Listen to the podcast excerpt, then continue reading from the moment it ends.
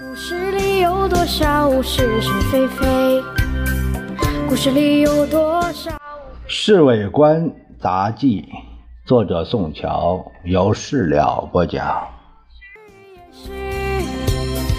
故事里的事，说不是就不是，是也不是。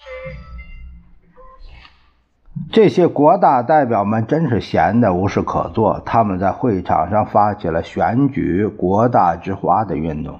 对于女代表们，他们评头论足，呃，想挑出一个比较过得去的来充数。结果他们在满族代表中挑选出了一个叫汤顺君的女代表作为国大之花。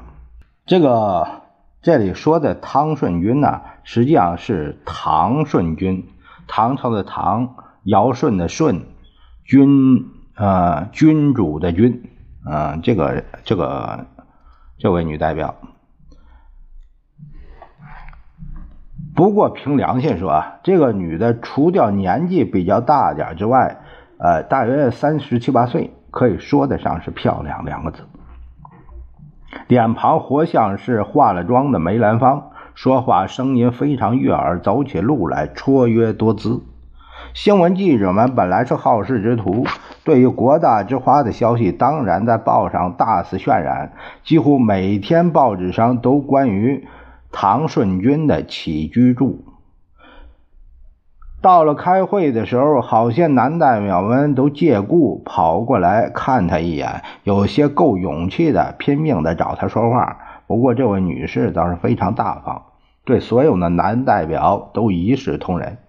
老李、老杨今天早上到会场上，一定要托我去看看国大之花。我当然也不加拒绝。我们就在他的座位右侧，足足站了二十分钟，看了个痛快。哎呀，说实在话哎呀，这女人确实是漂亮。二十年前不知道颠倒了多少男人呢。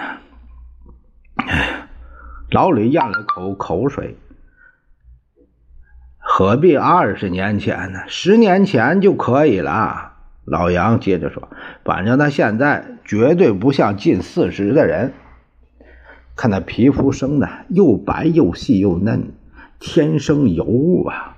我也赞了一句：“哎，比起那十七姨太怎么样？算了啊，何必什么事都往他车身上扯呢？”其实，这位国大之花可以说是名副其实，因为他是当交际花出身的。你怎么知道？我怎么会不知道呢？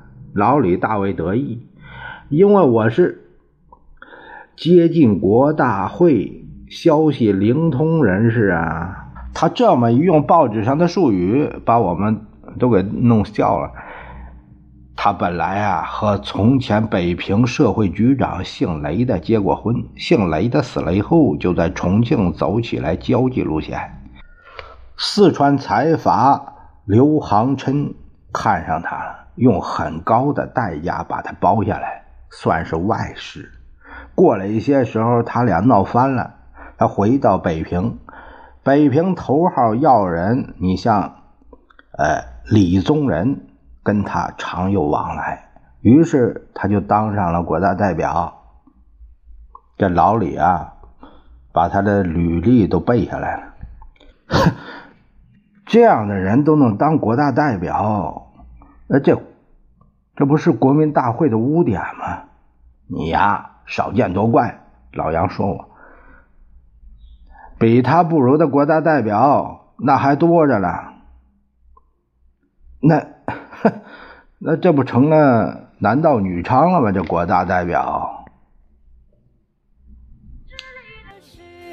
说是就是，不是也是。故事里的事，说不是就不是，是。